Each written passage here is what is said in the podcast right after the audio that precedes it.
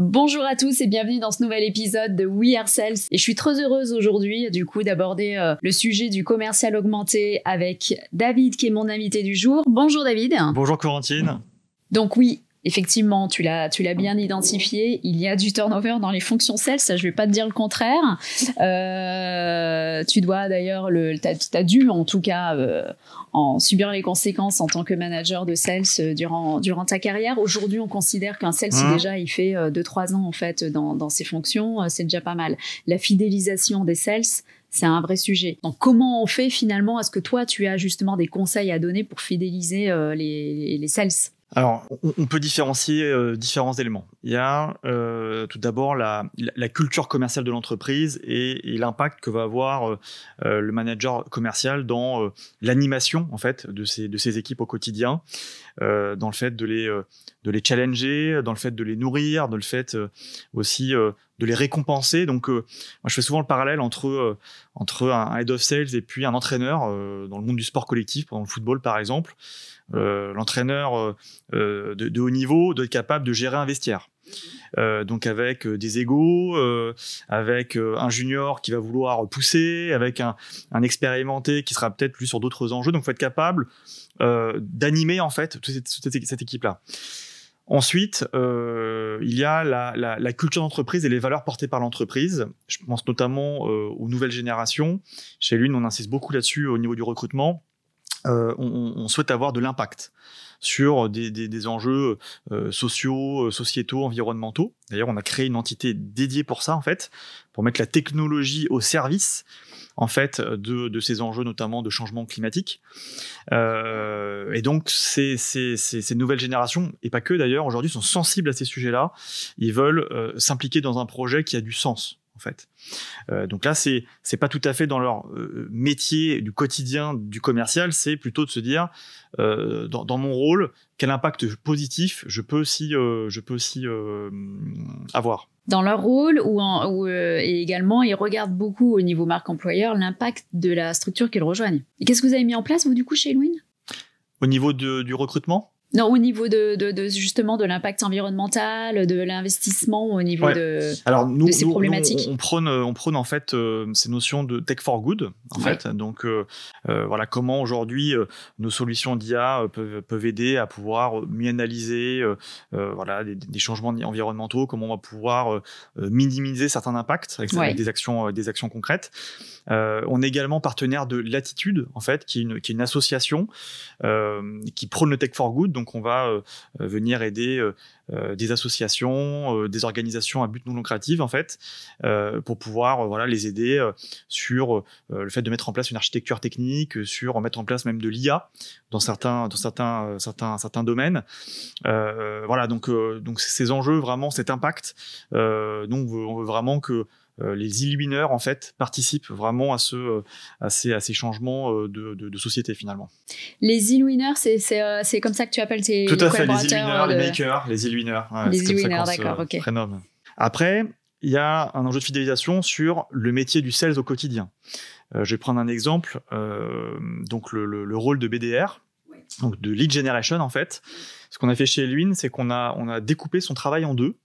Donc on a toute une partie euh, de euh, d'outbound, donc de prospection, euh, qui peut être automatisée ou de calling, à peu près sur euh, 50% de leur travail. Et il y a 50% en fait qui est lié à la vente directement d'une solution d'open innovation, qui est plutôt en général sur des cycles courts, mais qui leur permet vraiment d'être acteurs d'un acte de vente. Donc pas uniquement générer des leads qui va être repris par d'autres commerciaux, c'est aussi de se dire je suis capable de prendre une offre en fait de bout en bout et de la vendre euh, en direct. Voilà, donc euh, le fait de se dire j'ai finalement un métier qui euh, n'est pas euh, euh, toujours rébarbatif ou qui peut être perçu comme difficile parfois, vraiment ce, ce, ce lead generation, j'ai aussi euh, cette capacité à aller pouvoir vendre une solution en fait en direct sur des cycles un peu plus courts, mais qui va également les épanouir parce que souvent un BDR, euh, au bout d'un an, a envie d'évoluer euh, sur un rôle de compte exécutif. Bah, nous en fait, on va pouvoir le nourrir en fait dès le début de sa carrière sur ce, ce type d'activité-là. D'accord. Donc là aussi, c'est une manière euh, de, de, de fidéliser notamment euh, les BDR. Exactement. Et puis avec aussi des, des enjeux de gamification aussi euh, que certains euh, apprécient beaucoup. Voient, certains voient beaucoup la prospection comme un jeu en fait, et donc s'épanouissent beaucoup là-dedans. Ouais. Euh, cet aspect créativité, le fait d'être malin dans son approche, il faut être créatif. Euh, et, d'ailleurs, même quand on euh, met en place, une, toute une pipeline automatisée d'outils pour générer des leads, il y a quand même une phase euh, qui est notamment le copywriting, donc la capacité, la capacité à écrire un contenu intéressant, que ce soit dans un mail, dans un message LinkedIn par exemple. Il y a des techniques pour ça, en fait, et notamment euh, euh, dans des actions de, de, call to action. Il faut être créatif, et le sales, euh, le BDR doit être créatif là-dedans.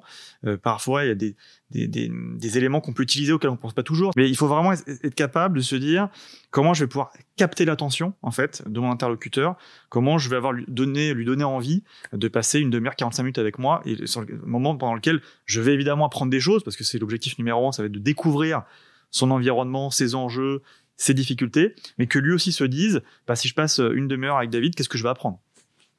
C'est vrai. Alors là, on parle de fidélisation, on parle, mais on a beau faire tout ce que l'on peut en fait pour travailler sa marque employeur, même quand on est euh, vertueux, j'allais dire par rapport à cela, il mmh. n'empêche qu'il y a ce fameux turnover que l'on a constaté toi et moi. Ça nous amène en fait à la difficulté de recruter les commerciaux. Tout à fait. on connaît bien le sujet. Ah, oui. Tu as une méthode toi d'évaluation euh, des commerciaux durant ton process? Oui, euh, j'ai euh, essayé de construire une méthode. Alors ça fait euh, quelques années que j'ai mis ça en place et j'ai pu m'enrichir de différentes expériences passées pour pour construire un, je dirais un sorte de framework euh, propriétaire euh, pour pour l'évaluation de, de, de, de, compétences commerciales, notamment pour euh, évaluer ce que je vais appeler le moteur commercial d'un sales, c'est-à-dire ses qualités de de d'écoute, d'argumentation, euh, de ténacité, de séduction, de créativité. Donc tous ces éléments-là euh, sont euh, pas toujours facilement identifiables dès le premier entretien. En général, les commerciaux s'expriment plutôt bien, euh, ont tous surperformé sur leur CV. euh, bon, voilà, mais euh, pour pouvoir euh, euh, y, trouver les bons, les très bons, et puis détecter parfois un peu les moins bons, même si on peut toujours s'améliorer évidemment. et comme tu disais, le turnover, il peut, il peut, il peut être dans certaines, certaines entreprises assez important, donc on a quand même un, un, intérêt à trouver les bons tout de suite. Et ben du coup, en fait, on a mis en place un, une méthode d'évaluation, j'appelle mise en situation en deuxième entretien, on va euh, euh, projeter le commercial euh, dans certains exercices live, en fait. Donc parfois il va être commercial, parfois il va être recruteur, donc il va prendre différents différents rôles. Il n'y a pas de préparation à faire du tout, en fait. Et là, on va vraiment pouvoir avec le, candidat évaluer avec lui ses, ses capacités et voilà son moteur commercial.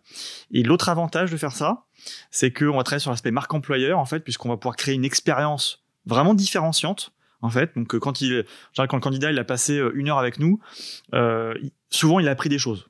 Il a appris des tips. Il a appris des choses. Il sort de là en se disant, même si je suis pas retenu, j'ai quand même appris des choses en fait. À minima, il ressort avec des conseils. Exactement. Et donc c'est un peu comme une phase de prospection avec un client. Le client va se dire, bah, qu'est-ce que je vais euh, apprendre si je passe une heure avec un commercial? Bah, Là aussi, le candidat va se dire, bah voilà, j'ai en tout cas pendant une heure appris des choses. Alors nous, évidemment, c'est extrêmement intéressant parce que ça nous permet vraiment de pouvoir détecter finement en fait les, les, les forces, les axes d'amélioration des, des, candidats. Donc euh, dans notre sélection, c'est vraiment euh, l'étape la plus importante en réalité. Et peu importe d'où euh, d'où vient le commercial, peu importe son parcours parfois. Et, c'est vrai, euh, j'ai eu l'occasion de faire une école de commerce. Euh, on apprend très peu euh, les, fonctions, les activités commerciales en école de commerce. Et je trouve ça vraiment dommage. Donc moi, je passe un message vraiment aux écoles de commerce. Il faut vraiment valoriser ce métier-là. Il faut vraiment. Euh, euh on a besoin de commerciaux en France, en fait, et de commerciaux euh, compétents. Euh, et, et, voilà. Donc, il faut, je pense, dans ces recrutements-là, évidemment, il peut y avoir certains standards à, à respecter dans le parcours, mais il faut, il faut, euh, il faut être relativement ouvert parce que euh, on retrouve Mettre plus des... d'opérationnel, plus de, plus être plus sur les compétences commerciales. Exactement. Et peu, peu importe, euh, j'ai envie de dire parfois le parcours. Euh, il y a un certain nombre de qualités. Euh, dans, les qualités d'un, d'un, d'un bon sales, il y en a peut-être 70% qu'il a intrinsèquement en lui en fait, qui sont souvent des soft skills, des réflexes qu'il a naturellement. Après, on peut le faire progresser, on va le former, on va, on va travailler avec lui, on va euh, vraiment avoir un parcours d'évolution euh, euh, voilà, qui soit intéressant, mais il faut que ce, que ce moteur soit déjà de bon niveau dès le début. Et, ça, j'ai envie de dire, la personne, qu'elle ait fait du droit, qu'elle ait fait du recrutement, qu'elle vienne d'autres horizons, il y, il y a effectivement des commerciaux qui ont ça en eux, en fait. Vous pouvez retrouver cet épisode en intégralité ainsi que l'ensemble de nos podcasts sur wearesales.io. Tous les 15 jours, nous partons ensemble explorer les thématiques et sujets brûlants de la vente B2B. We Are Sales by Dreamcatcher Sales, le podcast créé par des commerciaux pour des commerciaux.